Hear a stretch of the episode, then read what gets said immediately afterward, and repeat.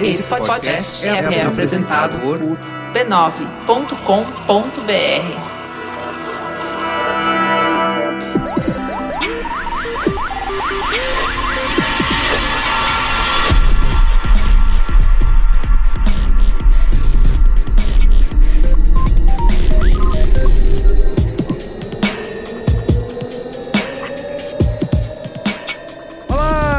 Carlos Merigo, esse é o Braincast número 143. Estou aqui hoje com Cristiano Dias, Boa noite, internet. Boa noite, Brasil. Alexandre Maron Olá, Braincasters! e o eterno maestro Billy, do Caldeirão do Hulk. E o Maestro Billy, o eterno Maestro Billy. Isso, o eterno maestro Billy. O eterno garoto mestre Billy. Também do estúdio Melancia. E aí, Billy? Beleza, gente? Tudo bem com vocês? Tudo ótimo. Bom, Me- Merigo, qual o tema hoje? Marum toda vez da Por que, dessa, mas por né? que, que, eu- por que, que você chamou o Billy hoje? Porque o Billy é um cara, assim, eu vou explicar isso durante a pauta, mas Ah, o tá Billy é bom. um cara que é especialista aqui nesse... Não, não sei porque, por que chamar o Billy, né, gente? eu, hein? acho que o Billy entende mais que a gente aqui sobre... Eu Ele é o um especialista. segredo, é, eu tenho um segredo que eu vou revelar pra vocês daqui a pouco. Eu vou jogar toda a culpa em cima do Billy se der tudo errado no final. Negativo. Eu fui no garantido, sabe? Eu anunciei na novela da Globo. se não vendeu, a culpa é na minha. Vamos falar hoje da batalha dos streamings de música, certo? Tivemos semana passada o lançamento do Tidal. Hoje já podemos falar Tidal. É, o Timbal.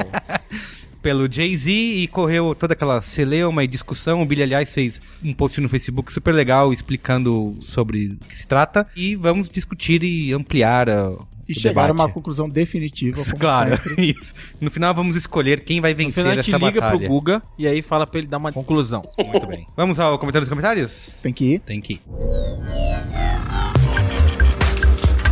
Comentando os comentários.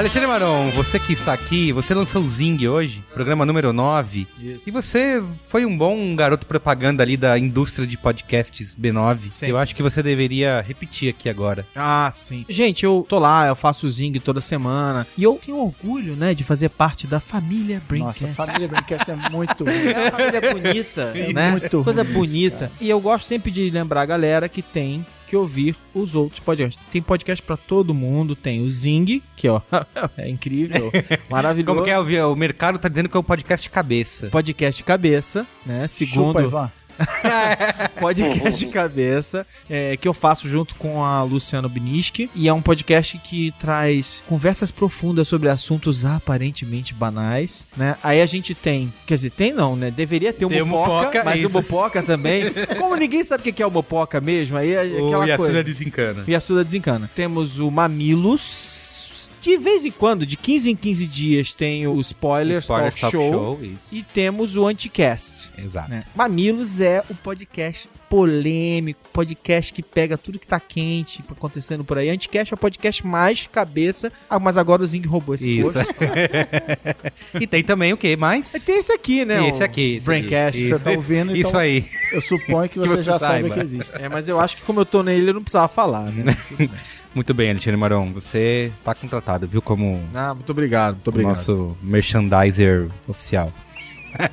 Vamos falar de coisa boa, É Alexandre? isso. o próximo vamos fazer isso. Vamos falar de coisa boa e você.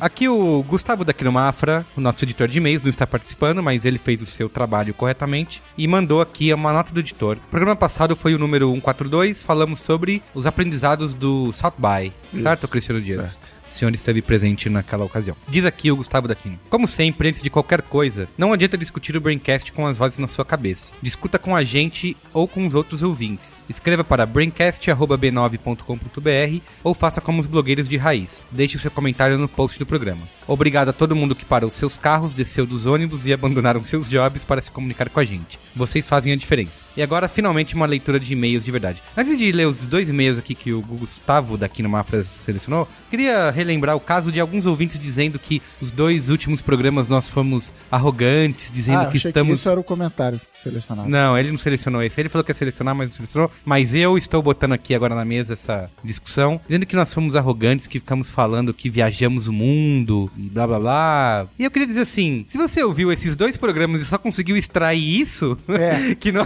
Né?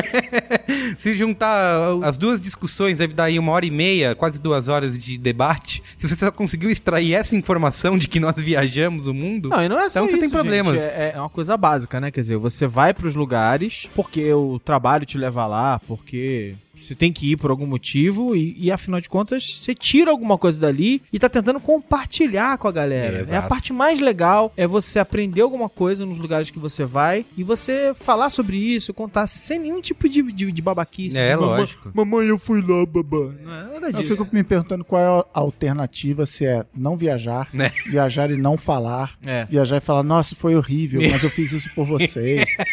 Assim, algumas viagens a gente fez a trabalho. Em todas essas viagens a gente fica longe da nossa família. Isso. Isso aí. Não dorme no avião, porque a gente vai de classe animal e tal. E mesmo se fosse de executiva, enfim. Algumas foram a trabalho, outras foram pagas do próprio bolso. É, mas a maioria da- das que a gente citou foram pagas ou por patrocinadores do B9 ou empregadores e tal. Então, assim, no fim das contas é job. O programa não era assim, ah, fui pra Bali. E, nossa, gente, a Marguerita de É, Cupuaçu a, gente não tá, a, é gente, a gente maravilhosa. não tá no off. Que a É. galera fica andando pelo mundo, nas Nossa, cara, praias. eu tenho raiva do canal. Aquele canal off me dá raiva tenho também. Porque eu queria estar em todos aqueles Eu lugares. queria viver aquela vida. Eu queria viver Então, enfim, é eu, eu isso. tenho né? esse ditado: trabalho é ruim pra todo. Ninguém gosta do seu trabalho, exceto quem trabalha no canal off.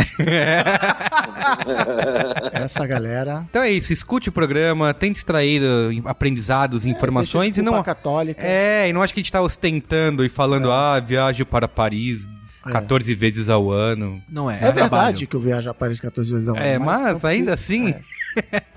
tá, então eu vou ler aqui o primeiro e-mail do Christopher Moura, engenheiro de software e empresário, 36 anos, casado há um mês, Brasília, Distrito Federal. Casado há um mês. Isso foi a mulher dele que mandou botar. Faz, Isso, faz é. piscate e não chega perto. Bem, parabéns, Christopher. Olá, Braincasters. Achei estranho chegar à sessão de comentários de postagem do episódio 142 e ver um monte de comentários negativos sobre a vinheta. Seria uma invasão dos comentaristas do MDM? Nota do editor, toda hora alguém fala de MDM nos comentários. Não faço ideia do que seja É, também, isso. Alguém explica. Tô- É um outro podcast. Melhores do Mundo. É, Melhores do Mundo. Sim, é- e parece que os comentários. aí o meu, meu conhecimento E eu não, não, não conheço a fundo, mas parece que os comentaristas lá são. da zoeira. como que é? Virados no giraia. é alguma coisa assim. Então, eles, quando estão zoando lá no B9, a galera fala que são os comentaristas do Entendi. MDM. Explicando a piada com Carlos Merigo.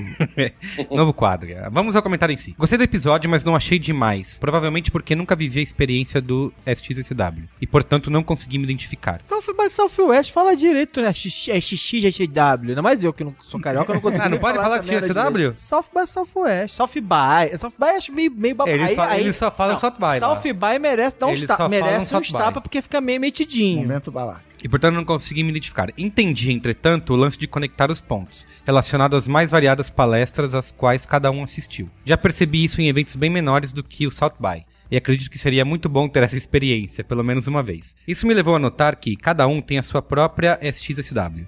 Ele vai usando, ele vai, pra, não, pra não repetir Vai. os termos. E sobre não achar o episódio demais, acontece que alguns episódios foram tão bons que não tem jeito. A barra da expectativa foi lá em cima. Talvez o objetivo de vocês não fosse explodir a cabeça dos ouvintes, mas somente de compartilhar uma experiência legal e que foi bem marcante para vocês. Abraços. Eu nunca fui ao South by Southwest, mas me disseram que é muito bom. muito bom. Não, eu nunca fui ao South by Southwest. Também nem ouvi o Braincast. Sempre ovo. Eu não fui ao South by Southwest, irei ano que vem. Mas de qualquer maneira, assim, Sabe que o Salve Peça Faixa é na época do aniversário da sua mãe, né? eu sei, eu sei. Olha só, discussões de família aqui, É. né? A dona Neide entende, não tem problema. Eu compenso depois. Em eventos grandes como esse, tem muita coisa acontecendo ao mesmo tempo. Então é natural que cada um tenha o seu evento, né? Quer dizer, cada um tem a sua experiência quando vai nesses lugares. Então é, é muito legal. Eu- a gente falou um pouco da, da CS, por exemplo, que você Sim. foi também. Uhum. Teve até um negócio legal que eu te falei assim: Ah, você foi no lugar tal? Você falou, não, cara, eu fiquei. segui- Claro, você tava sozinho. Então você vai ver um pedaço da feira. Não tem como você ver tudo. Não, mas é isso mesmo. Acho que muito que a gente quis falar foi isso. de que, mais do que falar especificamente do evento, a gente quis dizer por que, que ele é um evento legal, É até pra se inspirarem aí, fazerem eventos parecidos, e pra quem vai aos eventos ter essa visão. É, e não tem como explicar tudo o que é o evento. Tem uma coisa que assim, você só vai conseguir entender indo. Quando você chegar lá, você vai ter a Não, noção. até porque tem... tem... digital, música, Isso, cinema e, e interatividade. É, quer tá dizer, tendo- tem até comédia agora que games, eles né? começaram. Dizer, então, tem de tudo. Tá bom, você quer ler o e-mail aí da Jennifer? Jennifer Silva De Vito, 26 anos, São Paulo SP. Moro na freguesia do. Ah, gente, vocês querem que eu leia com emoção, né? Gostam. Por isso que você foi chamado pra, pra isso. Moro na freguesia do Ó, o bairro que tem o restaurante da melhor coxinha de São Paulo. Mas nunca fui lá, prefiro o americano da padoca. Mentira, tenho medo da decepção. Lembro que tinha que escrever essas informações junto pro Big Data do Braincast ou algo do tipo. Não lembro, é porque o Guga ficava exigindo, É. né, cara? O Guga é fogo, cara. Já ouvi muitos Braincasts e nunca comentei nenhum, mas já indiquei pra muitas pessoas, então não devo ser uma pessoa tão má assim. Imagino que a maioria dos ouvintes do programa seja de pessoas do mercado publicitário e afins. Mas esse não é o meu caso. Sou formado em Tecnologia em Sistemas Elétricos pelo Instituto Federal de São Paulo e estou pleiteando uma vaga para o curso de Engenharia da Universidade Federal do ABC. Passei ano passado, mas perdi a data de matrícula e esse ano acho que não vai rolar, mas é a vida. Trabalho em um escritório de engenharia fazendo projetos de instalações elétricas, prédios em arquitetura não clássica de alto padrão com varanda gourmet. Pegadinha de primeiro de abril. Eu tô achando que o Guga tá de sacanagem. Estou dizendo tudo isso porque acho que não tenho nada de interessante pra comentar sobre o episódio. Se algum dia eu viajar para o South by Southwest, seja pela bebida grátis nas festas, eventualmente ver bandas novas. Os eventos da minha área são chatos. Aquele molde, stands com mulheres enfeite, leve uma sacola com catálogos que você pode encontrar online. Gostei das vinhetas novas, apesar de sentir falta do eco do Qual é a Boa. Sempre fazia junto. Se esse ano também rolar os três meses Mas o sabáticos... eco é o qual é? O é o é esse, é esse, esse é o eco, esse é o eco. Olha a boa! A gente faz, foda-se. Se ano também rolar os três meses sabáticos, por favor avisem. Nunca vi pessoas exatas com esse papo de sabático. Só vi acontecer com quem é de humanas. Por que isso acontece? Poderia ser um tema ou não, muito pelo contrário. Enfim, o, o pior não foi a espera. Foi não saber quando e se o podcast ia voltar. Isso é uma coisa interessante, né, gente? Agora não é mais ela que tá falando, sou eu. Fecha aspas. Isso é uma coisa interessante, né? O Merigo realmente ele testou as pessoas, porque aí ele não só parou de fazer o podcast durante três meses, porque é um cara de pau, como ainda por cima deixou aparecer um monte de podcast. Então as pessoas realmente ficavam achando que o Braincast tinha acabado e tinha sido É, substituído. Era o mid-season, não é? Funciona assim, sabe? no mundo eu- da mídia. Não, mas mais de uma pessoa me parou e falava assim: Mas, cara, acabou o Braincast? É isso? Aí vocês estão fazendo vários podcasts Ó. diferentes? Seria uma boa ideia. Por exemplo, acabou a terceira temporada de House of Cards, certo? A Netflix não diz logo em seguida quando vai ser, se vai ter, fica aquele suspense. Claro. Um tempo depois eles falam, vai ter, como foi feito com o Braincast, vai ter. E depois de mais um tempo sai a data, entendeu? Aham, é, é claro, assim que funciona, gente. igualzinho. É tudo planejado, é tudo pensado. tem equipes de marketing em salas gigantescas pensando como isso vai ser feito. Não é... Eu, tenho certeza disso. Não é assim, tira da cartola, ah, vai ter ou não vai ter, quando vai ser, entendeu? Isso é tudo estudado. Tudo estudado. Tá. Com toda certeza. Você esqueceu do cara que reclamou, dos caras que reclamaram. Ah, ficam viajando o mundo, tirando onda. Teve um cara que botou assim, ainda por cima, vai falar de festival de criatividade e quem comenta é atendimento. Olha Só queria dizer pra esse isso. cara assim, parabéns, você é um escroto, você é um babaca, preconceituoso. Parabéns, siga assim, você é parte do problema. Depois vai botar no Facebook, tá tudo errado, você é parte do problema. Muito bem, vamos ao programa então?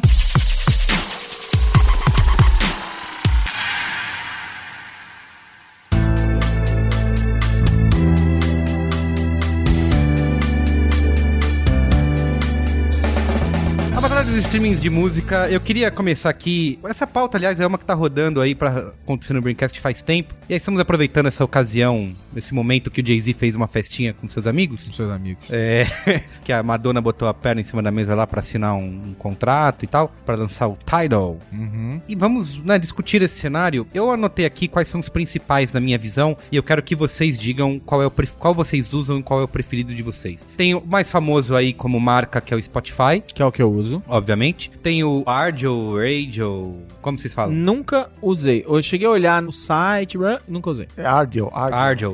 Tô usando o Ardio, eu uso o Ardio. Uhum. Tem o Deezer, que pelo que eu entendi nas minhas pesquisas, ele não é tão grande assim no mundo, mas no Brasil ele tá investindo em Eu mídia pra usei caramba, o né? Deezer até o Spotify chegar. Eu usei bastante o Deezer até o Spotify O chegar. Deezer chegou antes? O Deezer chegou, Chegou no antes. Brasil, Chegou antes. Ele veio no vácuo do Spotify, sendo anunciado no Brasil, eles entraram um pouquinho antes. O primeiro no Brasil foi o Ardio, né? Dos grandes aí, desses que estão. Sim. O que me chamou a atenção da saída do Deezer pro Spotify e foi o que me fez trocar de vez foi que eu achava que volta e meia, as cópias que eu ouvia eram de má qualidade, tinha uns cortes ruins, mal cortadas e tal. E aí quando eu fui pro Spotify eu notei a diferença. Inclusive a mesma música, né, em alguns Sim, casos, sim. com cópias melhores. Aí eu coloco aí também no bolo o Beats, principalmente porque foi comprado pela Apple e eles devem fazer alguma coisa com isso, certo? Ainda no Brasil não, não tá disponível. Um outro que eu não sei nem se. vo- Eu quero saber se vocês concordam de estar nessa lista, que é o Pandora. Apesar de ser mais uma rádio do que um serviço de streaming, mas. Não, eu acho que não. Ela é muito mais rádio, né? É um esquema diferente, né? Não Sim. tem, você não tem tanta liberdade quanto você tem nesses outros. Isso. É que o número de assinantes é gigante, né? 76 Sim. milhões de usuários. Não de assinantes, mas de usuários. Mas Billy, você não acha que de repente, de certa forma, o Pandora, ele meio que abriu o caminho lá atrás? Quer dizer, Sim, não, o grande lance do streaming é justamente isso, né? Tipo assim, começou lá atrás com o Pandora, que era co- como se fosse um, um download, mas não era muito um download. Era era esse negócio que a gente não entendia o que era na época mesmo, É, que é. realmente abriu a porta de tipo assim, bom, agora eu não preciso mais ter a música, eu posso dar play aqui direto. E aí começou a acontecer isso, começaram a vir esses outros players juntos, né? Mas o Pandora, ele tem um, um conceito diferente, né? Essa linha do tempo dele, o jeito que a coisa é desenvolvida, ela é um pouco diferente do- dos outros também, acredito eu. É, mas também o Pandora, é, quer dizer, ele é resultado de uma época em que a briga dos direitos não estava resolvida. Não Uhum. que esteja super resolvida agora, não é mesmo? mas que a briga dos direitos não estava resolvida e você não podia Isso. apontar Escolher a música, que você quisesse. Essa música aqui. Então é engraçado, desses limões ele fez uma limonada, né? Ele, ele, ele teve uma baita de uma sacada de criar um ambiente, aquela ideia do código genético das músicas e tal, não sei o quê. Vamos fazer, pra quem não sabe, eu entra no Google e Não, busca vamos não, fazer não, vamos fazer. Faz mas pra quem vamos não explicar, sabe. Vamos explicar.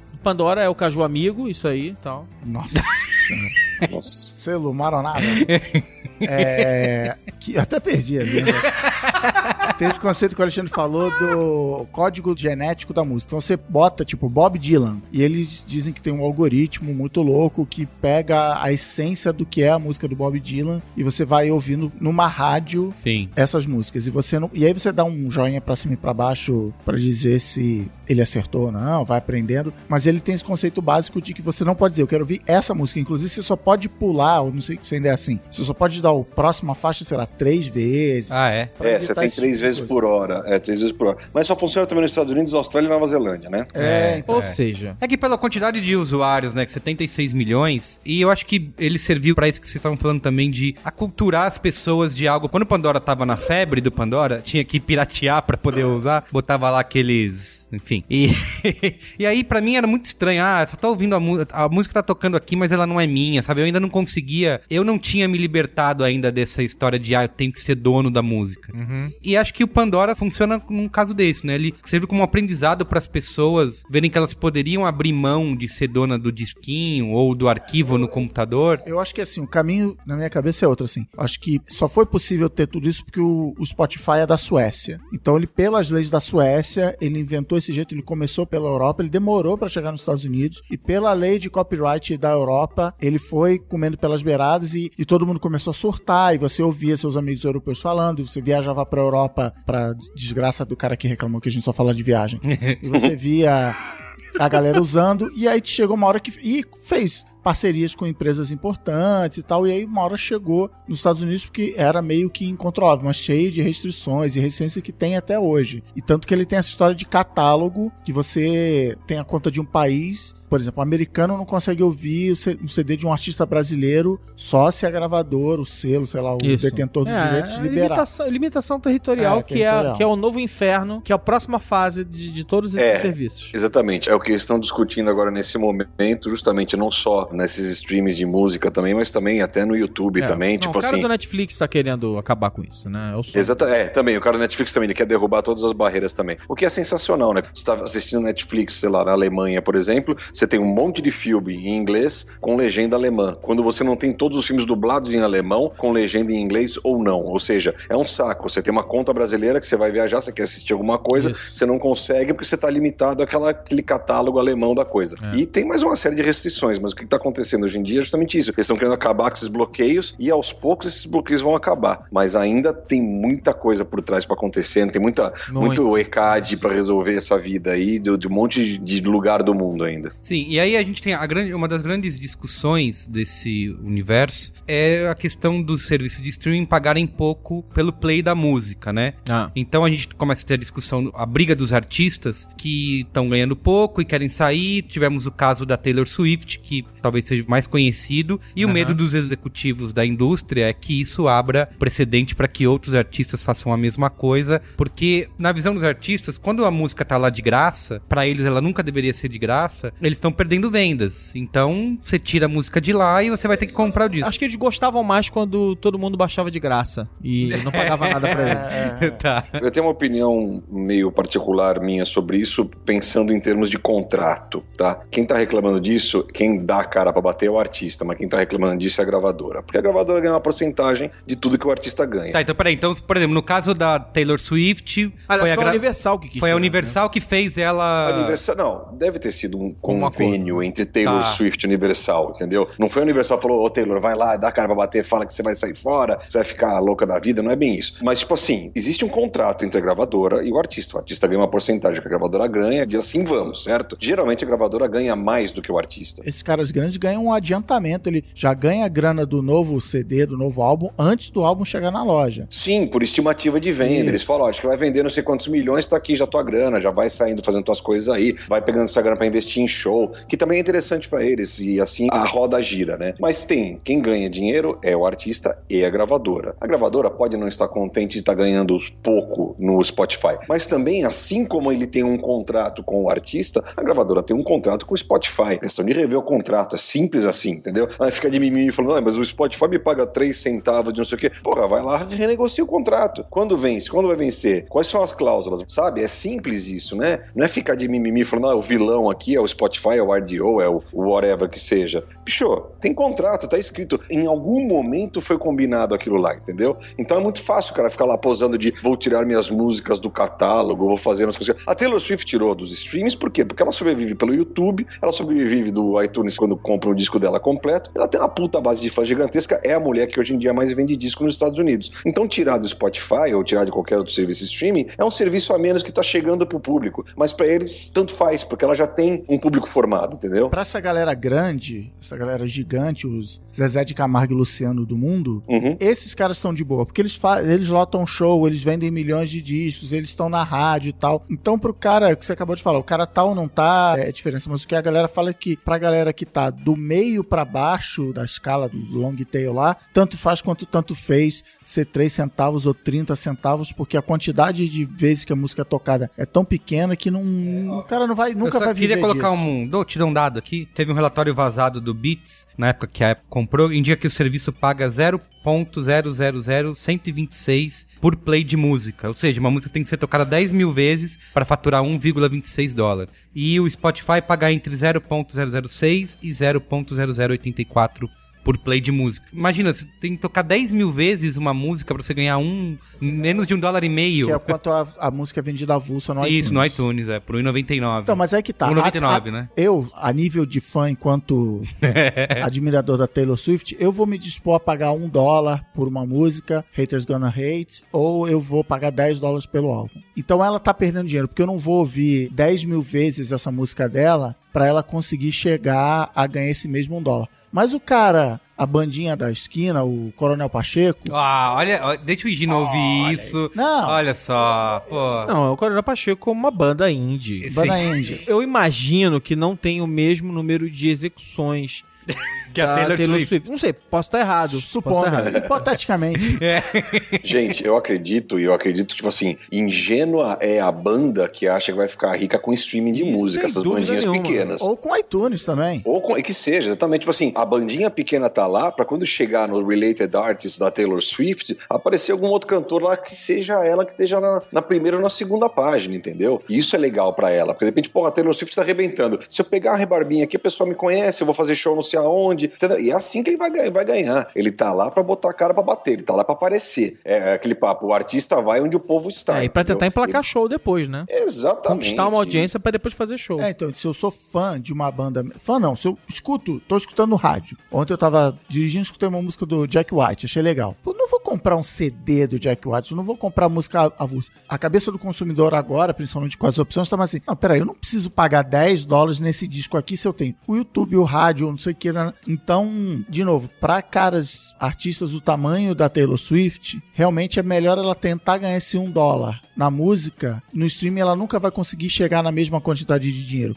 Mas assim, essa é a realidade do mundo digital. O valor unitário da sua obra artística tá caindo. E aí o que o Billy falou, você tem que dar o famoso chavão valor agregado. Tem que fazer show, sei lá, vender Patreon, aí não sei se a gente vai falar de Patreon aqui, você tem que arrumar outros jeitos de ganhar grana. Vender camiseta, vender o som do show dela. O Depeche faz isso faz muito tempo já, Depeche Mode. Você vai no show deles, você já compra antes do show começar o que você vai ouvir naquele show. Eles te- entregam pra download. Ou seja, isso é um jeito deles tirarem a gravadora da jogada, que você paga lá os 20 dinheiros que você paga lá pra fazer isso, vai direto pro bolso deles. Porque eles não têm que pagar a gravadora, porque eles estão fazendo isso ao vivo, entendeu? Tem, tem esse negócio, o direito fonomecânico e o direito autoral, né? O fonomecânico é aquele que a gravadora, é, a editora e a gravadora são donas. Que eles gravaram, eles têm o fonograma, então é fonográfico. O autoral é deles. Então o show, a, a gravadora não apita nada. No, no- Só se a gravadora for sócia da banda no show, mas as músicas que tocam lá, a gravadora não recebe direito fonomecânico, nem a editora, nem a gravadora. Eles recebem direito autoral que repassam automaticamente pros caras que fizeram a música, que são os autores da música, obviamente. Então, tipo assim, o Depeche faz isso faz muito tempo. Você chega no show dos caras, tem um quiosquinho lá, vende camiseta,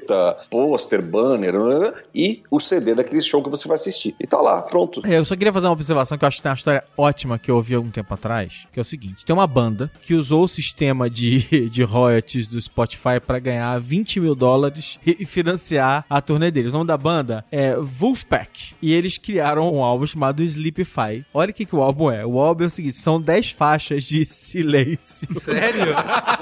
E aí, o que, que eles falaram? O que, que eles falaram? Falaram assim: fãs, queridos fãs, venham cá, venham a nós. Deixa o Spotify ligado enquanto vocês dormem, tocando nosso silêncio. que aí vai tocar, tocar, tocar, tocar, e a gente vai receber uma grana do Spotify. E com isso eles levantaram 20 mil Olha, Caramba. dólares. Hackeando. Hackearam o sistema. Genial. Tem um negócio, acho que é pertinente para essa discussão nossa de dinheiro, de quanto paga, quanto não paga. Tava lendo, acho que era um site canadense, não lembro. Mas tem uma diferença muito grande do que eles arrecadam e de como eles pagam. Eles arrecadam por assinatura. Então você paga lá seus, sei lá, 9 dólares, né? Que hoje em dia é o que a gente tá 9 pagando aí. dólares. 9 dólares. Então, então a gente paga 9 dólares. Cada um de nós aqui somos quatro, cada um paga 9 dólares. Aí os artistas recebem por quantidade de play. Então, tipo assim, se eu não ouvir a Taylor Swift, Taylor Swift não tá, mas se eu não ouvir Maroon 5, e o Maroon 5 teve um milhão de plays, um pouco do meu dinheiro vai para o Maroon 5, apesar de eu não ter ouvido o Maroon 5, entendeu? Ah, entendi. Então eu não preciso ouvir Ah, o... sim, porque vai ser. Assinatura de todo mundo é rateado entre os plays Exatamente. de todo mundo. Então, mas o que esse cara tava defendendo é o seguinte: se eu, Billy, compro uma assinatura de 9 dólares e ouço um disco do Ed Sheeran o tempo todo, esses 9 dólares tem que ir só para o Ed Sheeran, entendeu? Entendi, entendi. A cabeça dele era mudar a quantidade do bololô todo que fazem com os dinheiros da assinatura para pagar os- plays versus o que eu pago de assinatura e o que eu efetivamente ouço. Se eu num mês só ouvir uma faixa, O cara ganha 9 dólares pela faixa. Pela Ah, entendi. Ou não, 9 dólares não, menos 30%, né? Que tem o dinheiro do- dos players lá, mas é, é bem isso, entendeu? É, porque isso a gente não falou, que a divisão de receita, que o Spotify paga 70% pelos direitos, Sim. né, e fica Sim. com os 30 restantes. E a questão de toda a indústria do streaming é que a conta não fecha, que tá todo mundo no vermelho. Eles vão aumentando a base de usuários, só que quanto mais aumenta a base, mais eles estão gastando. Então ainda não, é- não tem uma perspectiva de quando essa conta vai fechar. Tanto que você falou de contrato, Billy, e uma das questões é essa. De agora agora que o Spotify tá no mercado, todo mundo já conhece, já tem uma marca reconhecida, eles começarem a renegociar esses contratos com as gravadoras e com os artistas pra poder pagar as contas, né? E a jogada é que eles vão querer pagar menos. E aí é o seguinte, é, são as leis da oferta e da procura, né? Quer dizer, os valores vão mudar e eu acho que assim, naturalmente os artistas estão tentando se mobilizar pra conseguir controlar algum valor nessa história. E eles vão perder, tá? Os artistas? Vão perder. Eles vão perder. Provavelmente. E aí a gente entrando nessa discussão do Tidal, né? Que é justamente A resposta. é a resposta dos artistas. O Jay-Z foi lá, juntou a galera. Agora, como é que era o discurso dele? Que era o, o seu dinheiro vai pro artista. Como é que é, Billy? Você que estudou a fundo aí o Tidal. Basicamente o que ele dizia, quer ver? Tem até uns quotes dele são bonitos, deixa eu pegar aqui. Mas tem que falar meio rapeando, assim. É, tá. aham.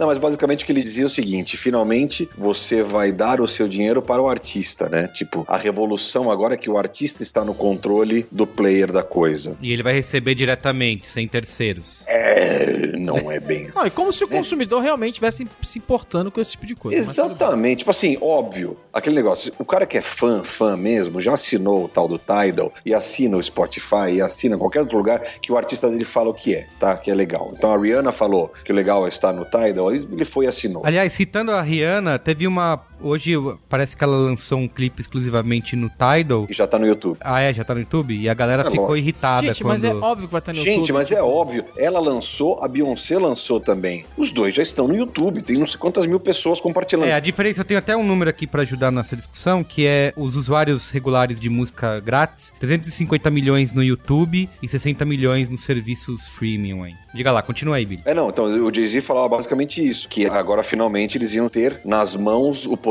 todo de conseguir fazer a coisa funcionar, mas os artistas terem o poder da coisa toda. O que não é bem verdade. A Madonna está sendo representada pela Maverick, que é a gravadora dela, o Jack White também pela gravadora dele, todo mundo tá lá com as gravadoras por trás. Obviamente que eles querem dar uma qualidade maior de áudio e receber a mais por isso, mas também a gente entra em toda uma questão técnica que vocês quiserem explicar mais pra frente, a gente pode explicar também. Mas especificamente não é bem o caso. O que ele tá querendo dizer é isso. Eu sou o dono, nós somos os donos, então vocês que gostam da gente, vocês vão comprar da gente, não Eu vão sou comprar do- dono, eu sou artista, o artista está no controle. É, É, é, mas não é bem o caso também. E a gente sabe que não é o caso porque tem o negócio da gravadora, tem a coisa toda, que não é bem assim que funciona, né? Você tinha citado que acho que era 3% que cada um daqueles artistas que estavam lá É, tem. que rola de papo que no contrato, cada um deles lá, o Daft Punk, o Jack White, o Kanye, lá todo mundo, cada um deles tem 3%. Eles são 15 e estão falando de 45% da. Exatamente, mais 13% ou 15% do, do Jay-Z e o resto é de um banco lá, não lembro que banco que é. mas é um banco de artistas. É, um banco só de artistas.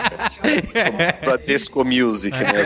Assim. E aí, cada um deles tem 3% e já receberam um adiantamento de 3 milhões de dólares cada um pra estar nesse evento e fazer todo esse leleó que eles fizeram lá. Mas o que importa pra eles é ter mais que 50% pra, ter- pra controlar o, o empreendimento, né? Assim, assim, exatamente. Acredito que seja isso mesmo. E o outro discurso era da. É, e a qualidade, né? O, o. FLAC, né? O FLAC, que é o. Como é que chama? É Free Lossless Audio Codec, é um codec sem perda, basicamente. Eles dizem que é a qualidade que sai direto do estúdio, com a maior qualidade possível, até não sei quantos, mais que 96 Hz. É uma qualidade top. É 1411 kbps, não é isso? Isso, alguma coisa assim, mas é uma qualidade você como, como se fosse efetivamente saído direto do estúdio, da masterização. Isso. Comparando com o Spotify, que é 320, né? kbps o Spotify. Isso. O serviço pago. Aí agora eu vou dar uma desperta, eu falo assim, mas com aquele headphonezinho da Apple vai ficar legal, né? Que na verdade eu li no texto do Big.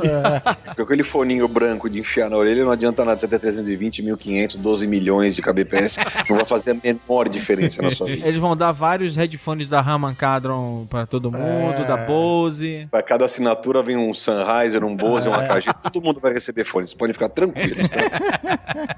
Não, né? Não tem nada a ver. Então, tipo assim, e o FLAC lá, o FLAC, vamos chamar de FLAC, né? Que todo mundo fala de FLAC. É um arquivo pesado, cara. É É um pouquinho menos que é 40% a menos que um arquivo Wave. Então, tipo vai, assim. vai ah, arregaçar o- seu plano de dados. Exatamente, você vai ouvir na rua, ui, gostei, eu vou ouvir. Negou, se virou a esquina, já caiu teu plano de dados. Não, não. Já veio o SMS da Vivo falando, você estourou a cota esse mês. Pague R$ 9,99 para ganhar mais 200 mega. Exatamente, e é isso aí, é mais 200 megas você ouve metade da outra música também, né? É isso, cara. Então, tipo assim, óbvio, você vai entrar no Wi-Fi, vai baixar lá no coisa, legal, mas tem que ter um puta fone bom, tem que ter um equipamento de som muito bom. Não é só botar, ah, vou colocar no meu home theater da uh, Xing Ling. Não, o Xing Ling vai ficar uma porcaria igual, entendeu? Você não, não descobre a diferença de um 320 kbps por um FLAC num, num 5.1 qualquer nota ou num fone vagabundo de 20 reais. Não tem como. Então, resumindo, é tudo uma jogada de marketing, é isso? Não, tipo assim, é legal você ter sites que vendam arquivos FLAC, Wave, a IF, é muito legal. Tipo assim, pra quem é purista mesmo, os caras têm uns puta som em casa, quer ouvir? É legal, bacana. Tem um monte de site que vende arquivo Wave, arquivo FLAC, tudo. Tem bastante. E o Tidal é mais um deles, né? E entrega isso em streaming. É bom ter, lógico que é bom. Pra quem quer pureza, pra quem gosta, quem tem uns puta fones, tudo bem. Quem compra o vinil e fala, esses serviços nunca não são iguais aos meus vinis, é isso? É, o meu vinil tem chiado, o meu vinil, pô, meu vinil, pra, pra você ouvir um vinil, vinil bom, você tem que ter um puta toca-disco bom, Sim. tem que ter uma agulha nova, muito boa. Não é simples assim também, não é qualquer vinil. Eu comprei aquele vinilzinho lá em Miami que paguei 200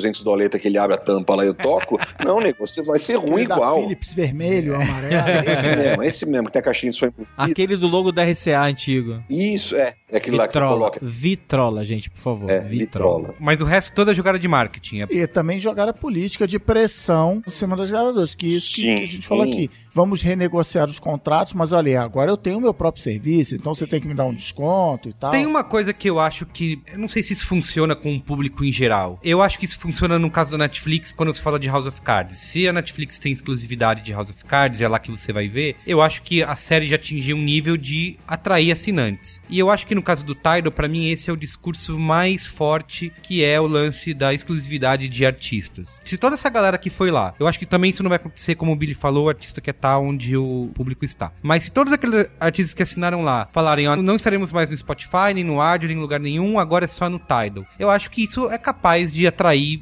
muitos assinantes, não? Primeiro eles vão ter que convencer a gravadora a fazer isso. A gravadora quer ganhar dinheiro, cara. Ela gastou Tá. não sei quantos milhões pra fazer o disco do cara. Ela quer que toque no Spotify, que toque na torneira, toque em qualquer lugar. não quer que toque só no Tidal, porque o Tidal é mais legal, porque eu sou dono do Tidal. Não. Ela quer ganhar dinheiro, cara. Tanto que uma coisa que o Tidal tem de diferencial para os outros é que ele não tem o modelo freemium, o modelo que você não escuta de graça que eu boto um comercial aqui no meio. Que eu, aí tava até falando com o Billy, eu acho que é uma das grandes, talvez a maior pinimba que as gravadoras e os artistas têm. Então, por exemplo, a Adele, quando ela lançou lá o disco dela que tinha, não lembro se era a música do Skyfall, mas enfim, tinha a música que era o que tava tocando no rádio, você tinha o álbum inteiro dela no Spotify, menos a música de trabalho. Ah, Se quisesse a música de trabalho, você tinha que comprar. E o que, que eles alegavam? Não, porque você pode ouvir de graça. E aí eu não quero que você entre aqui e ouça de graça e tal. Então eles têm essa implicância também com isso. E vale lembrar também o seguinte: esses caras, eles concorrem entre si, e eles concorrem com quem ainda compra CD, quem compra o MP3 na Amazon e na Apple e tal. A Apple tem o serviço de. É o iTunes Match. Uhum. Você sobe, entre aspas, a sua coleção pra nuvem. Se ele já tiver o arquivo lá, ele não precisa subir. E aí, do seu celular, em qualquer lugar do mundo, você acessa aquela música por um streaming. Aí ele limita a só o que você subiu. O Google tem um serviço que faz as duas coisas. Ele Ele legaliza seus MP3 e. e tem um Spotify Deezer da vida que você escolhe lá e ouve o que você quiser também por mais ou menos o mesmo preço. Então, assim, não é a única opção. Hoje em dia, óbvio. Tem não Groove Shark, tem o que é a Groove Shark, ovelha tem negra do... É. Tem, é. Não, e além disso tudo, o Torrent continua existindo. E por aí vai. CDzão da 25, é isso aí. E em todos esses exemplos que você citou, Cris, em todos eles, a gravadora e o artista estão ganhando dinheiro. É. É. Simples assim. Então o cara não vai virar e falar agora, só aqui. Não, não vai. Não, e até porque, tipo assim, tá, ele pode até dar uma semana, três dias de, de antecipação pra tocar no Tidal, legal. Esse fim de semana foi um exemplo claro. A Beyoncé lançou música, a Rihanna lançou música. No dia seguinte já tinha um monte de gente colocando as mesmas músicas que estavam no Tidal em HD, nos coisas que lá, no YouTube. Não, Pronto. gente, outra coisa, é assim, hoje em dia, esse conceito de tempo é muito antigo, né? Porque assim, daqui a seis meses, se você teve três dias de exclusividade, não faz a menor diferença. Porque quando as coisas acontecem, daqui a seis meses, daqui a um ano, quando eu for ouvir a música de novo, quando a música entrar pra eternidade, as pessoas ficarem ouvindo e tal, faz a menor diferença uma semana, duas semanas, que fosse três meses, não faz a menor diferença. Lógico. E de novo, né? Quer dizer, os hábitos de uso da pessoa que ouve música não são iguais aos hábitos de uso de uma pessoa que vê seriado e filme. né? Quer dizer, seriado e filme tem uma estrutura completamente diferente de utilização de música. Então, assim, eu sinceramente, a não ser que eles inventem alguma coisa muito genial que eu nem, nem consigo imaginar o que seja, eu não consigo ver por que diabos. Eu não consigo achar que esses diferenciais que eles estão apontando vão ser os diferenciais que vão fazer as pessoas ficarem só no Tidal e pronto. É, e o Tidal como um novato não deixa nem a galera experimentar, né, antes de assinar, né? Não, é, Você- até pra assinar É. no início agora tinha que receber convite, putz. É, outra burrice deles, tipo assim, quando você tá acostumado com a plataforma, quando você sabe como ela funciona, onde estão as coisas lá, é muito mais fácil você assinar, em vez de você assinar um serviço novo. Se você tem lá o uso do freemium lá do Spotify lá, show, tem uma hora que você vai acostumar tanto com ele que você não vai querer trocar. Ah, já tô nesse, pago 9 aqui em vez de pagar 9 pro outro. E entra lá. Não, playlist, gente, playlist. Mas eu acho que o grande abismo de todos esses serviços é que, no fim do dia, o diferencial entre um e outro é tão pequeno que ele vira commodity e você não consegue cobrar mais por isso. Aí amanhã alguém vai lançar um serviço que é 7 dólares. Aí ferrou, aí, ah, não, Aí então. vira uma corrida todo- pro fundo, é, né? uma corrida pro fundo. Queria que vocês falassem dos seus preferidos, que vocês já testaram e usaram. Comecei usando o Ardio, porque era o que tinha disponível. Até tem um, um sentimento emotivo em relação a ele, porque enquanto o Spotify não deixava você usar o Ardio, estava lá para você.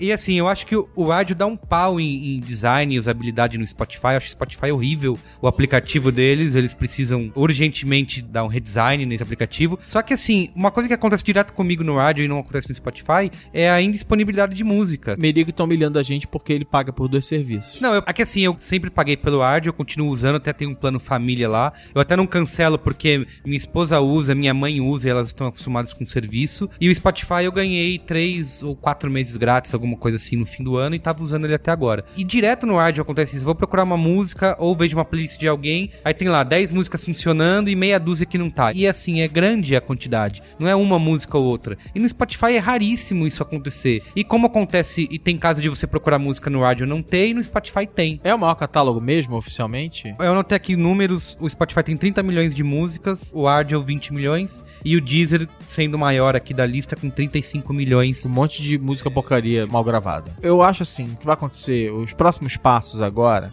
e já tá acontecendo um pouco, assim, é, funcionalidades que são úteis pra você. Letra de música. Então a gente vai tendo uma fasezinha de evolução da qualidade do serviço. Tem que ter letra de música, ele tem que ser capaz de reconhecer uma música que você ouve na rua e agora tem o Shazam junto com o Spotify, que você ouve a música na rua, liga o Shazam rapidinho, aí ele reconhece, joga na sua playlist e você passa a poder achar aquela música. Sincronizar offline, nem todo Tem um mundo momento tinha, aqui né? de evolução, né, dos serviços em que vai ter ainda uma briguinha. Daqui a pouco, gente, é tudo a mesma coisa. É, você lançou letra de música, pô, eu preciso de uma semana codificando pra ter letra de música no meu, entendeu? Mas tudo bem, eles vão ter que ter direito autoral e tal, não sei o que. Resolve isso, acabou o problema, vai seguir em frente, a vida segue. Tem um outro lado que vocês, vocês estão pensando como usuários de gente que ouve música no dia a dia. Pro DJ, é uma coisa que ainda não existe ainda, é o streaming de música com disponibilidade pra você usar pra tocar em balada. Entendeu? isso aí. Você não consegue pegar um software de DJ, um Serato, um Tractor e colocar essas músicas e dar play nelas, mexer pitch, fazer essas coisas todas que um DJ normalmente faz numa balada. Tem um programa, acho que é o iDJ lá daquele do, do iPad, que sinca com músicas do SoundCloud e não, o Pacemaker, que sinca com a música do, com, com música do SoundCloud, mas ainda é uma coisa muito beta, ainda não tá funcionando. Quando algum desses players, Spotify, Ardio,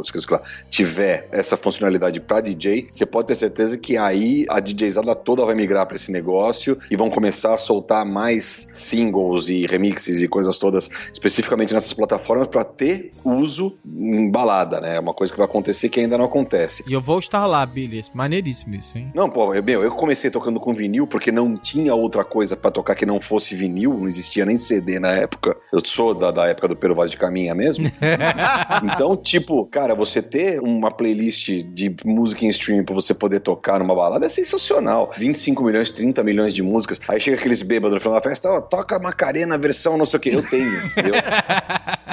né, finalmente, né? Tipo assim, você vai ter todas as músicas do mundo pra tocar lá, entendeu? Mais do que DJ pra esse momento, quem precisa disso é o cara do karaokê.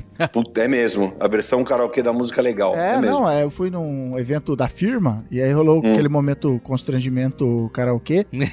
e aí o cara tinha um catálogo muito gigante, mas teve hora que, inclusive Taylor Swift, acho que era uma das músicas, ele abriu o YouTube marotamente, botava lá música, karaokê, Caramba. e projetava na tela, Sim. porque o software dele de karaokê não tinha Porque tudo. Taylor Swift falou, não, no karaokê também não, também não vou estar. Mas, Billy, no- em todos esses serviços que você testou aí, qual que você destacaria que... É, eu comecei como você usando o Ardio quando veio da Oi lá, né? Que era o Isso, primeiro. era oi, é verdade. A Oi que dava gratuito pra gente, né? Comecei usando, achei legal, interessante. Logo depois veio o Deezer, eu comecei a usar um pouco o Deezer, mas na sequência já entrou o Spotify e eu comecei a usa- usar o Spotify maciçamente, assim, pra entender a plataforma toda. E é o que eu uso hoje em dia. Eu uso, plata- puta, bicho, eu tenho playlist lá desde música barroca até os últimos sucessos do momento aí. Eu tenho um monte de coisa lá que eu uso pra mim e pra deixar ela disponível. E o legal dessas plataformas, acho, tipo assim, não é não só a funcionalidade, mas qual amigo teu tá lá também. Isso é muito interessante, né? Porque música sempre foi um conceito do grupo, né? Sempre, a gente sempre viu música em grupo antes de existir o fone de ouvido, né? Um uso social, né? É. Sempre na balada, em algum lugar, que tinha sempre mais gente ouvindo. Tanto que quando o cara inventou o Walkman, o executivo falou: que coisa egoísta, ficar ouvindo a música sozinho. sozinho. Mas é, deve ter se pensado nisso, porque, tipo assim, sempre foi um, um projeto social, né? Você ouvir uma música, né? E acho que o legal de você ter esses programas de softwares de streaming é justamente isso. Você tem as pessoas legais lá, quem você gosta, quem você compartilha. Pô, tantas vezes eu tô lá, naquela barrinha da direita do Spotify que aparece que as pessoas estão ouvindo. É. Vez ou outra eu falo, nossa, o cara tá ouvindo não sei o quê. Puta, faz tanto tempo que eu não ouço isso. Aí eu vou procurar, isso é legal, né? Isso me lembra algo que eu também acho que o Spotify é superior, que é a curadoria. Porque, assim, uma coisa que eu Puta, senti As falta... rádios são muito legais. É, as rádios são legais, eles têm aplicativos, por exemplo, pra música clássica. Você entra num aplicativo, tem lá por humor, por época, por compositor, e você vai escolhendo aquilo. Fala no qual é a boa aí, qual é, então, que eu não conheço, quero saber qual é. É aquele do logo amarelinho. Da Deutsche Grammophon. Exato, é. Tem um aplicativo deles que é super legal. E assim, se você entrar ali nas playlists do Spotify, cara, tem de tudo quanto é tema e assunto. Tem assim, jantar de terça-noite, sabe? É, eu fiz um lá, jantar com a galera. Então tem música, tipo assim, música feita pra você conversar por cima, realmente, entendeu? Tem essa? Vou usar, vou pegar isso aí. Eu fiz, tá, música pra galera. Meu primeiro jantar com a minha atual namorada É. foi usando uma radiozinha do Spotify. Carlos É. Whispers. Obrigado, Spotify. Achei que você falou que era uma playlist do Billy. Ia perguntar se. Não, mas ô Billy, conta festa. aí da como é que é a playlist eterna. Ah, a playlist eterna é isso. Tipo assim, bicho, tudo que tá tocando, eu tô colocando lá. Então, ela é uma coisa que é móvel, ela, ela muda de nome. Inclusive, todo mês ela muda de nome, obviamente, pro mês em questão. E ela fica nisso, cara. Eu vou tirando e colocando músicas. Você sempre vai ter as mais atuais e mais legais acontecendo lá. Ela, ela não é estanque, que é o legal de você fazer também. né? Eles fazem também, tem um monte de gente Não, que eles faz fazem. Então o que, que eu faço? Eu sigo essa playlist do Billy e essas Isso. playlists do Spotify e boto sincronizar offline pra eu poder ouvir na rua no meu telefone. Então ele tira uma música, bota outra, automaticamente o meu celular já apaga uma, baixa outra. Então é a rádio que todo mundo, quando era moleque, brincava de ah, vou fazer minha rádio em casa. O Billy dá pra dizer que ele é uma rádio hoje, que eu tô ouvindo, ele tá me indicando, ó, saiu isso aqui. Não tem ele, ó, ZYZ, não sei o quê, Sim, mas assim, é. pô, essa música é legal, deixa eu ver o que, que é isso. Então eu não preciso fazer nada, ela vai automaticamente se atualizando. Sim. Se atualizando, aí aparece lá pra você. Billy botou mais 10 músicas naquela playlist. Ele vai te avisando o que tá acontecendo lá. Você vai recebendo notificação. É só procurar Maestro Billy no Spotify? Maestro Billy, aham, B de bola e LY, sou eu mesmo. Aliás, o Billy já me salvou em viagens longas quando eu Nossa. peguei playlist do Billy e fui ouvindo. No Natal. O Billy já me salvou no Natal. Família em casa, vamos precisar tocar muito. gente, gente, obri- obrigado, Billy. Billy, muito playlist obrigado. de carnaval do Billy é sagrada todo ano. Sabe o que falta no Spotify? Ah. Podcasts. Podcast! É mesmo, eu, eu perguntei isso pra eles uma vez lá, perguntei pro Gustavo e pra Chantal, eles falaram que Achei não... que você tinha perguntado pro John Spotify. Não, o John Spotify não conhece, não fala isso que o Merico vai acreditar. Outro dia eles falaram, outro dia eles falaram, eu falei aqui do CEO da Intel, Billy. Eles falaram, ah, o John Intel. E eu, é mesmo? E, e aí foi isso, eu sou motivo de piada agora. Sensacional. Bom, eu, eu falava também que a National Geographic tinha um escritório no Serengeti também, né? As pessoas, as pessoas acreditavam muito, falaram, não, aquele escritório no Serengeti era demais, que eles filmavam de lá. Sim, coisas. tem que ter, né, pra poder. É lógico, pra pegar os animais é. todos. Mas você perguntou, fala aí. É, então, eu perguntei por que, que não tem podcast. Falaram que não era um projeto ainda, até porque podcast é uma coisa que eles não teriam como ter controle sobre o que tocava dentro do podcast. Então, se o Ah. cara citasse uma música lá dentro, colocasse alguma coisa, eles iam ter que pagar o direito disso, eles não teriam como ter controle muito rápido disso, e ia começar a dar uma série de problemas pra eles. Pô, mas seria legal se eles fizessem isso, porque assim, primeiro que eles têm que desenvolver o sistema de você fazer o upload, né? Mas seria legal se eles fizessem isso, Billy, porque seria até uma maneira dos caras que são podcasters poderem pagar pra poder fazer uso de música. A gente publica, por exemplo, o Braincast no SoundCloud e vários episódios foram derrubados por causa de música. Sabe por que que isso não vai acontecer com o Zing? Porque todas as músicas que estão lá no Zing eu paguei por elas. Olha que legal. Ih, denúncia, denúncia. Mas pode acontecer no Zing de você pagar, subir no SoundCloud, o SoundCloud barrar É, também. verdade. O que eu achei problema do SoundCloud é que eu não posso nem dizer, pô, então me deixa trocar música ou me deixa tirar música. Eles derrubam e pronto. Você não pode tem mandar conversa. uma declaração de Posso que você mandar, pagou? posso, Ah, então- posso mandar. Posso confirmar se que tem mesmo aquela música ou não e eles fazem uma revisão do negócio. Mas se tivesse essa opção, ah, você quer pagar aqui, sei lá, cinco dinheiros pelo direito dessa música e poder ter o podcast no ar? Pagaria. Se o Spotify tivesse esse sistema, poderia também fazer isso, né? Ah, identificou que tem a música aqui, você precisa pagar cinco doletas. E sabe uma coisa que tem no Spotify? Stand-up comedy. Ah, é? Eu Tem já isso? vi, tem. Tem, tem. Quer dizer, não é porque é só música, não é isso não. Tem stand-up comedy. Nossa, que engraçado. Que engra- Ah, já, ao contrário, essa é só piada. Então, assim, eu achei legal, porque existe esse. Já existe a tecnologia de você identificar que aquele arquivo MP3 tem uma outra música e aí você fazer esse sistema de pagamento. Seria, seria irado. E pra gente partir pro final, eu queria perguntar pra vocês pergunta que toda a indústria de streaming está se fazendo é: e a Apple? E a Apple. Vai fazer o quê? Tem o iTunes, que por muito tempo foi o sinônimo de comprar música. A gente falou de aculturar as pessoas. Acho que esse lance de você pagar por música, 99 centavos por uma música, o iTunes é um dos grandes responsáveis por isso, né? E no streaming eles estão aí, compraram a Beats por 3,2 bi, mas pra onde vai? É, considerando que supostamente eles compraram a Beats realmente de olho no serviço de streaming deles, né? Não foi por causa do headphone. Eles compraram por causa do pacote completo, me parece. Cara, normalmente, se a gente for olhar pro passado da Apple, porque ela tem pela frente, assim, ela tem um passado de relações sólidas construídas com a indústria. A Apple pode ser intransigente em algumas coisas, mas ela respeita os parceiros dela, tipo, as regras são super claras. Não é difícil trabalhar com a Apple, né? Você rapidamente sabe como é que funciona. Então eu acho que a Apple provavelmente vai fazer uso dessas relações ali para construir um serviço sólido que não vai ficar tendo esse negócio de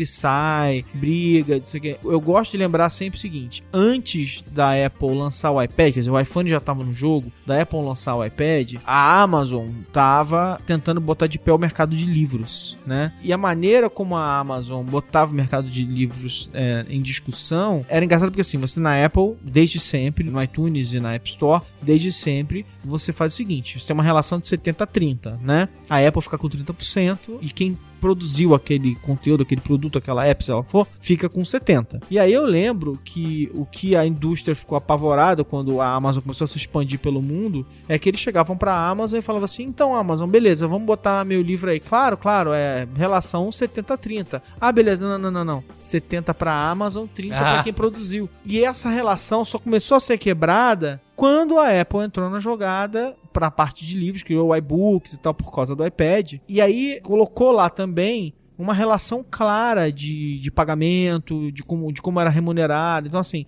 o que eu acho que a Apple tem peso para fazer é criar um ambiente em que ela corrija essas grandes distorções. Ela vai ajudar a ordenar um pouco essa indústria. É o melhor que eu posso olhar aqui, assim. Porque assim, ó, tecnicamente, eu tenho a impressão que é só a Apple apertar um botão lá que o iTunes pode virar um serviço de streaming. A Apple já está no mercado de música de streaming. Eu tenho aqui em minhas mãos aquela telinha da lojinha da Apple, que você tem os top aplicativos pagos, os top aplicativos grátis e os top aplicativos de ganho bruto de dinheiro. O primeiro colocado é o Clash of Clans, mas o quinto colocado é o Pandora e o sétimo é o Spotify e lá na 21 primeira Ela tem o ganha Beats. sempre, né? Ela já tá ganhando em cima do Spotify, porque dentro do Spotify, a minha assinatura do Spotify, eu entrei pelo site, botei meu cartão de crédito e tal. Mas ele tem assim, aperta um botão aqui, você já tá assinando o Spotify direto dentro da tua conta da Apple e a Apple fica com 30%. Então assim, ela já tá no mercado. Não, mas é- ela se coloca numa posição.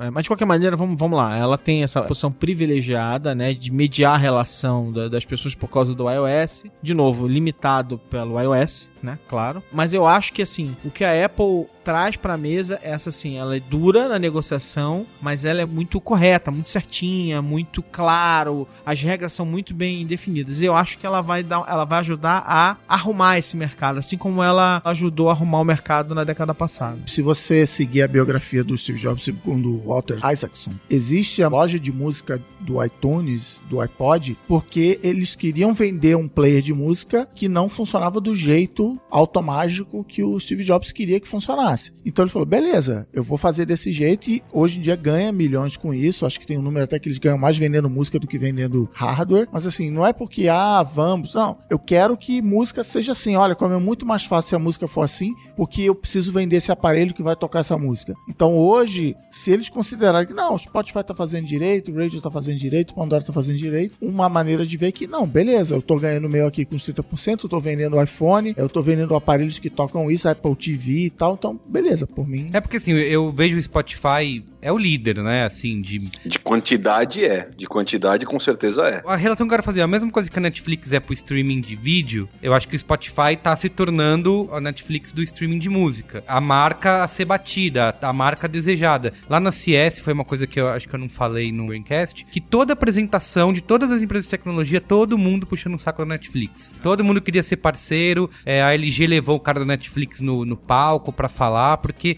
eles querem estar do lado da Netflix nesse momento. Não, e Então, outra a- coisa, o próprio Netflix foi rápido numa coisa lá nos Estados Unidos, que foi o seguinte: ah, tem televisão 4K, legal. Só que não tem nada pra exibir em 4K. Então o Netflix foi o primeiro a chegar E as assim, "Eu empresas estão tenho-" desesperadas. A LG, Samsung, todo mundo quer conteúdo em 4K para poder vender TV em 4K. Então eu vejo o Spotify como essa empresa com aí um passo à frente, ou vários passos à frente nesse mercado. E se a Apple entrasse para valer Gente, nisso. a Apple vai entrar. Vai. Eu não concordo com o Cristiano que eles podem ficar de fora. Eles não vão ficar de fora. E assim, eles se mexeram com mais calma e eles não vão se mexer Que é o com medo. deles, é não, o não. E não vão ter medo de demolir o iTunes como ele é hoje. Eles não vão ter Ah, medo de fazer verdade, isso. verdade. E isso é uma coisa que eles não têm medo. Tipo, Parar de vender música individualmente? É talvez eles deixem. Eles continuam vendendo, mas vão criar um serviço que, assim, eles vão deixar o melhor serviço vencer. Isso é o que eles fazem. Não, tem a história de que foram mostrar o iPhone e um cara da Apple, um executivo lá, falou: se a gente lançar o iPhone, as pessoas vão parar de comprar iPod. E o Steve Jobs falou: beleza, cara.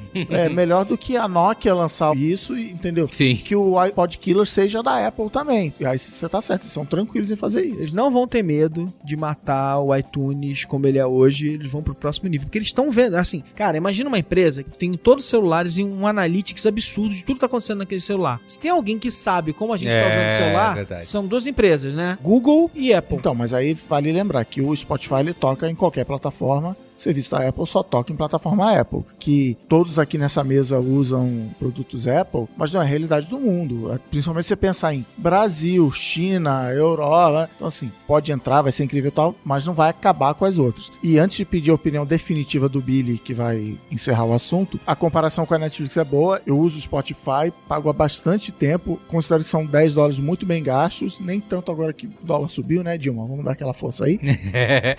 Mas um dos motivos é o branding. Eu acho Mas branding peraí, no- aqui no Brasil eles não cobram em reais? Não, mas eu ainda tenho man- mantive minha conta americana. Tá. Olha lá, a ostentação. É, conta americana dele. Que tem mais catálogo. Ah, é? O seu Tem? problema do catálogo é ela tem mais de música gringa. É porque eles música fizeram isso. não. Se você fez a conta lá, eles mantêm a sua. É. Eles mantêm o catálogo da sua Ah, localização original. entendi. Não tem Mumuzinho nem Maria Rita, mas, Mas- tem Tá bom. tem banda que Entendi, não tem aqui. entendi. Eu não sabia que tinha essa diferenciação. Mas a diferença é que, assim, primeiro, a Netflix não tem uma outra Netflix. Não. Você tem o Hulu, que não é a mesma coisa. Você tem agora a HBO, tá sozinha, vai fazer, né, ela tá cara? sozinha. Na América Latina você tem, é claro, o vídeo, o Now e os On Demand da vida, que foram criados muito. Sim, preciso ter um concorrente da Netflix, mesmo que seja tosco. Enquanto o Spotify, Radio, Deezer estão brigando entre si. E a Netflix tem a história que volta na história do Tidal, que é o conteúdo original, que você falou. Você tá ouvindo o nome Netflix o tempo todo por causa de House of Cards. Não, eles estão estreando uma is the série quase por semana. É. Tem aquela Bloodline que estreou agora, Demais. tem o Default. Você assistiu Bloodline? Inteiro. É arrastado, mas é demais. É muito legal. Manda no qual é boa também essa daí. Tá. É, eu quero muito ver. E é isso que eu falo, eles estão criando um ecossistema de conteúdo deles que vai chegar uma hora que eles podem falar, meu, dane-se ficar pagando direito milionário pra vocês aí, estúdios, porque agora eu tenho um conteúdo que vai me bancar. E eu acho que também que o Netflix já tá antevendo que a HBO vai chegar com os dois pés no peito daqui a pouco também. Sim. Vai. Porque a HBO, ela tem um conteúdo muito bacana, sempre foi muito bom, sempre foi muito original, e agora eles estão começando a fazer um negócio especificamente de streaming, e estão se descolando de todos os Isso pacotes de assinatura certíssimo, Billy. nos Estados Unidos e em breve em todo mundo, acredito que sim. né? A HBO vai se posicionar pra enfrentar o Netflix. Ó, isso é tema pra outro Braincast, que é a batalha dos streamings de, De vídeo, tá?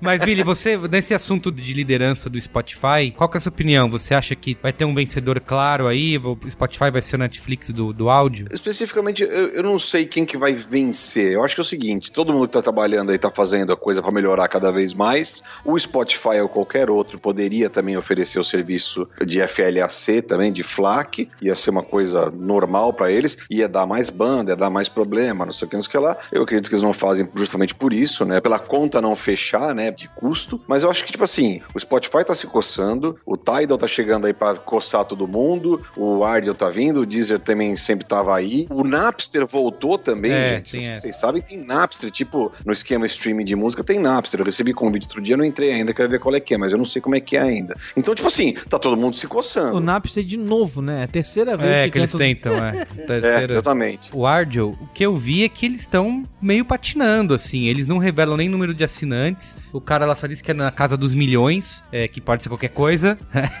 e pelas notícias que eu li, eles não estão muito bem, assim. Eles chegaram antes que o Spotify até, só que eles não conseguiram. A galera não tem meio essa a mesma visão, digamos, romântica que tem do Spotify com outros serviços. Você diz Brasil ou você diz mundo isso? Pelo que eu li no mundo, eles estão patinando com quantidade de assinantes. Fizeram um redesign e tudo, mas ainda não conseguem bater essa imagem que o Spotify tem. É, então, o Spotify tem uma aura de eu sou mais legal que todo mundo. É, eu não sei tem especificamente o porquê disso, o que, que eles têm. Eu sou fanboy do Spotify, eu uso mesmo, e é o que eu uso atualmente, e é o que todo mundo aqui em casa usa, né? Tipo, né? Dona Iris assistiu e gostou.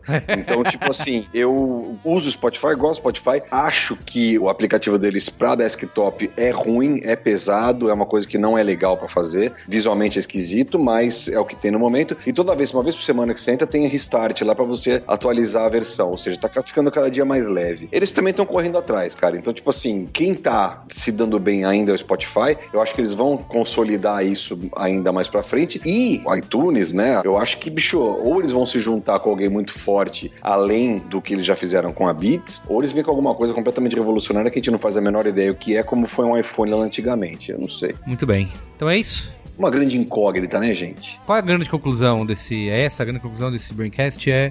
A grande conclusão, na minha opinião, música é um negócio que todo mundo ouve, todo mundo gosta, não importa aonde que tem pra ouvir, você vai ouvir de qualquer jeito. E se não tiver pra baixar, você vai, sei lá, fazer qualquer coisa lá, piratear. Se você não tiver no Steam, você vai baixar. Se você não conseguir baixar, você vai ouvir no Steam. Se você não conseguir nenhuma nem outra, você vai ligar o rádio pra ouvir música. Você vai dar um jeito. Se você é artista, não é isso que vai pagar suas contas e as bandas, ah, vocês zoaram aí quando eu falei Corona Pacheco. As músicas estão de graça, entendeu? Porque é verdade. ele já sabe, cara, não é, não é esse um centavo aqui que vai, Sim. que vai pagar minhas contas. pra eles é precisa construir uma base de fãs mais do que. É, fora a Enya, que não faz show, assim, toda Rolling Stones faz show, Paul McCartney Fora faz Enya. show, entendeu? Todo mundo faz show, licencia a música pra usar em comercial. É isso que o cara ganha dinheiro, não é vendendo pedacinho de plástico, entendeu? Muito bem. Então vamos pra qual é boa? Tem que ir, né?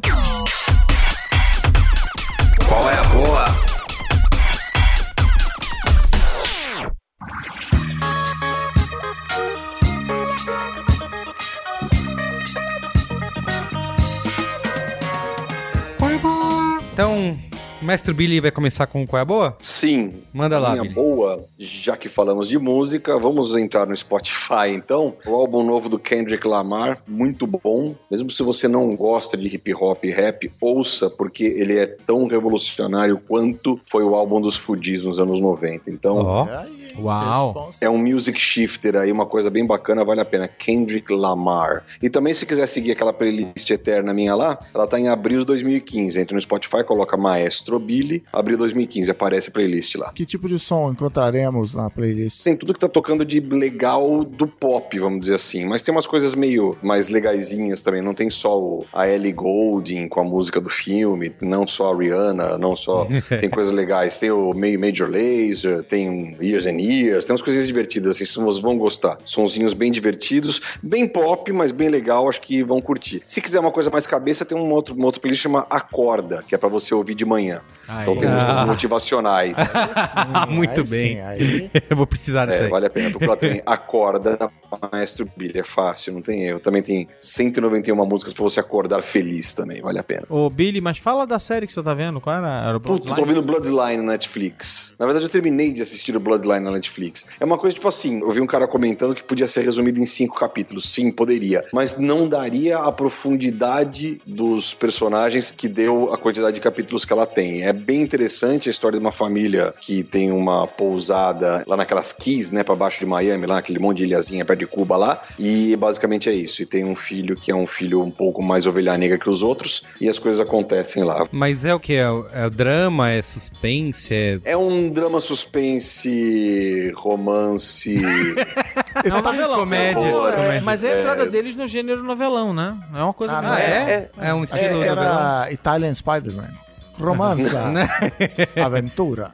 Mas você falou que, era, que é meio lento, mas... é, o ritmo é meio lento, tipo assim, é uma coisa meio, meio Fargo o filme, Sei, sei, sabe? Aquele, sei. Aquela coisa. Um Aham. pouco mais animado, obviamente, que Fargo é muito parado. Mas o, é legal, vale a pena assistir, é interessante. Os personagens são muito interessantes, são muito legais e o, a resolução da coisa toda é bem, bem interessante, vale a pena. Você, Alexandre Marão. Essa semana não tem o Guga aqui pra regular? É, é, é. E você não veio semana passada, então manda ver. Não, então vamos lá. Então eu vou falar. A primeira coisa é que eu vi Velozes e Furiosos esse fim de semana. Sete. O 7. Eu posso falar uma coisa? Ah. Que as pessoas vão me odiar? Ah. Eu nunca assisti nenhum. Uia! Cara, eu não sou fã de Velozes e Furiosos. Eu vi o primeiro quando, quando Ah, passou no é cinema. bem a gente legal, deve ter visto cara. junto. É bem legal. ver. bem É que eu não gosto muito de filme de carro, de. de... Ah, cara. é Não, eu não ligo, lá. eu não ligo. Mas é o, filme, o primeiro é muito legal, é como filme de ação e É, tal, de cerebrado e filme de tal. ação. Aí eu não vi, sei lá, não vi o 2, não vi o 3. Aí eu vi acho que o 4 que é no Brasil. E assim, vi meio assim, passando na televisão, o 5, o 6, eu nem, eu nem lembrava, acho que eu nem vi até o final o 6. É bom pra caramba.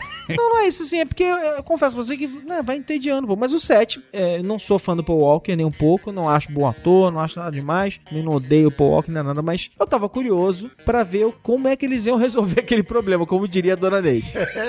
Como é que eles vão sair dessa? Porque ele só tinha feito metade do filme, né? Então, é, como, como é que eles vão resolver? Então eles Pra resolvem quem não sabe, ele morreu num acidente de carro. Paul Walker morreu na acidente em 2013. Então, uma das questões, por exemplo, eu não vou revelar nada, é, é assim, será que ele morre no final? Pra, Sim. Né? Será que eles vão matar ele no filme? Será que eles vão Matam no meio do filme, né? é, pra... pra resolver o problema e tal. E eu achei as soluções deles extremamente elegantes. A trucagem tá muito boa, porque, assim, salvo umas duas ou três cenas em que você sabe por que, que a cena tá daquele jeito, né? Quer dizer, ele passa rapidamente, os outros personagens falam e ele tá em segundo plano. Claramente é porque não tinha ele pra filmar, né? Não tinha close, nem nada. Eles, em geral, cara, é- assim, ele tá no filme, ele tá, ele tá na cena de ação, ele tá lutando, ele tá fazendo um monte de coisa. Então, assim, eu não sei direito onde começa Paul Walker, onde entra o dublê, né? Como cena de luta, naturalmente, era dublê em certas situações, mas você não sabe mais onde entra um dublê, onde entrou o irmão que fez a cena tal, onde eles botaram a máscara digital. Não sei, cara, ficou muito bem feito. E o final, pra um filme brucutu, descerebrado, que não tem compromisso com lógica, com nada, o final é super sensível. Os fãs vão ficar com, com uma, Vai com uma os ardência, olhos. vão suar os olhos e tal, assim.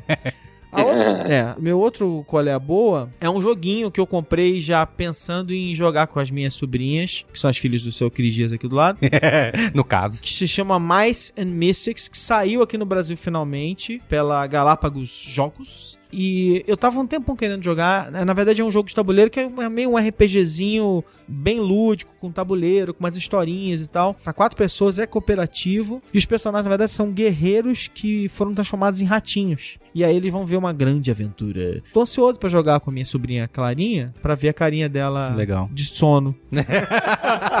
Chega o tio Ale todo animado. Vamos jogar esse jogo. Carinha dela pegando o iPad. Isso, iPad, indo é pro verdade. Minecraft.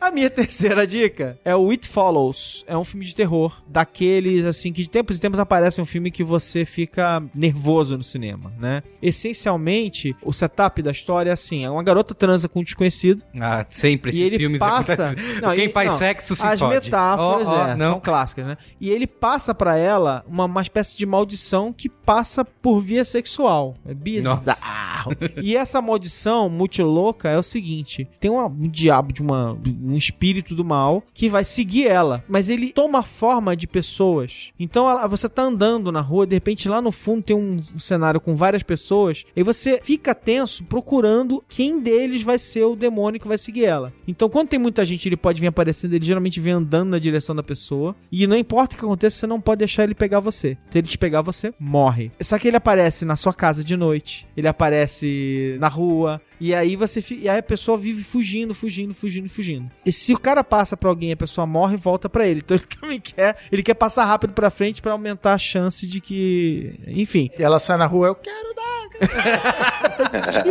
tipo, cara, é tipo isso. Então o filme é baixo orçamento, atores desconhecidos, não é um filme perfeito, mas o tema é instigante. O diretor consegue trazer alguns bons sustos e tem umas cenas desse, desse tipo, assim, que você fica assim. Você não consegue mais ver o filme só focado nos personagens. Você fica olhando pro background, porque você fala assim, cara, não é possível vai aparecer alguém agora. É agora. É aquele, não, é aquele e tal. Então, It Follows. It Follows. Muito legal. Deve estar chegando por aí na locadora. Em algum lugar. Você, ah, dá, dá seus pulos, né? Se vira, nego. e você, Cristiano Dias? Então, eu vou precisar fazer uma parada aqui muito séria no Colher Boa, é repetir meu Colher Boa de dois programas atrás. Tá. Porque eu falei, e eu nunca tive tanta gente me perguntando como é que é, explica, que eu falei aqui de um aplicativo, no fim das contas, de leitura de livros eletrônicos, que acelera a sua leitura, de leitura dinâmica, chame você como quiser. E aí eu queria fazer uma denúncia aqui, a gente gravou aquele programa tão tático que eu já tava assim, vou dar meu colher boa, vou vazar, vou pra casa, chega.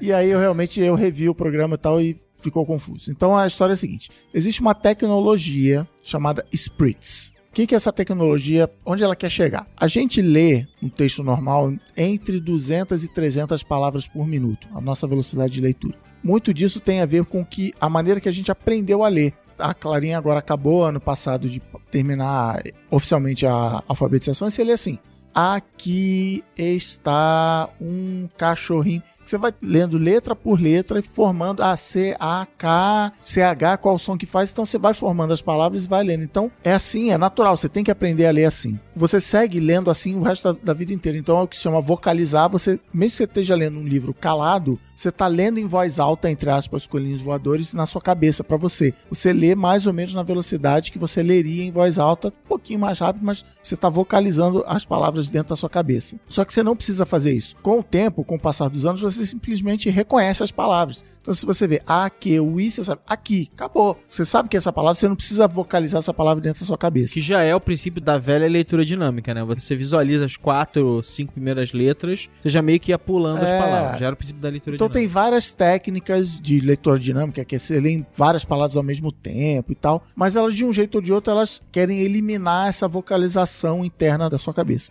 Então esses caras da tecnologia, os Spritz, inventaram um jeito, até porque hoje em dia a gente está lendo em telas pequenas e tal, que ele mostra uma palavra de cada vez, super rápido, e você pode regular essa velocidade e claramente você vê que você não precisa realmente que o seu cérebro entende essa velocidade de leitura. E então eu tô lendo hoje livros em português a 500 palavras por minuto tranquilamente e inglês 400 palavras por minuto, e dependendo de onde eu tô, silêncio e tal, eu consigo botar um pouquinho mais rápido. Só que o Spritz, ele não tem um aplicativo, você não vai na App Store, na Play Store e bota Spritz e baixa. Eles licenciam essa tecnologia para um monte de empresa. Se você for no site do Spritz, você consegue instalar aquele bookmarkzinho JavaScript que vai fazer isso com o site que você estiver lendo na hora. Tem seus problemas, mas dá para brincar, mas ele é ótimo para celular. É uma plataforma perfeita para leitura em celular. E aí o aplicativo que eu uso, que eu achei, eu simplesmente botei Spritz na lojinha da Apple, peguei um lá e tô achando legal, chama Readme. Readme é uma palavra só ponto de exclamação no fim. E ele tem vários problemas, ele não tem nem botão de busca, ele não sincroniza o ponto de leitura pra você, tipo, começa a ler no iPhone e termina no iPad. Mas assim, ele quebra o galho, eu consigo ler, ele marca o ponto onde você acabou de ler, pra você voltar depois e tal. Então eu tô, eu tô conseguindo ler muito mais esse ano, muito por causa disso. Mas uma coisa, além do fato de você acelerar, porque você, ah, então se o normal é 200 palavras por minuto ou 300, você tá lendo a 400, 500, não tem um ganho de velocidade tão grande. A minha mulher fica reclamando, ah, não é corrida pra ver quem acaba mais rápido, Sim. eu gosto de aproveitar o livro. Sim, tem. Se você é daquele, gosta de pegar um copo de uísque, um charuto, ao pé da lareira e ler, não, ó, claramente isso não é pra você. Mas uma coisa que, que essa tecnologia me ajudou muito é que, na verdade, na verdade, a gente não lê 200 palavras por minuto. A gente lê uma frase, aí essa frase faz você lembrar de uma coisa. Exatamente. Você fala, puto, vou falar com o meu chefe disso aqui. E é isso que te dispersa e te faz, às vezes, perder a atenção no que tá, você tá lendo. É isso que, que fode o bagulho. E o que, o que, popular. o, que o Spritz faz, é o termo técnico é foder o bagulho.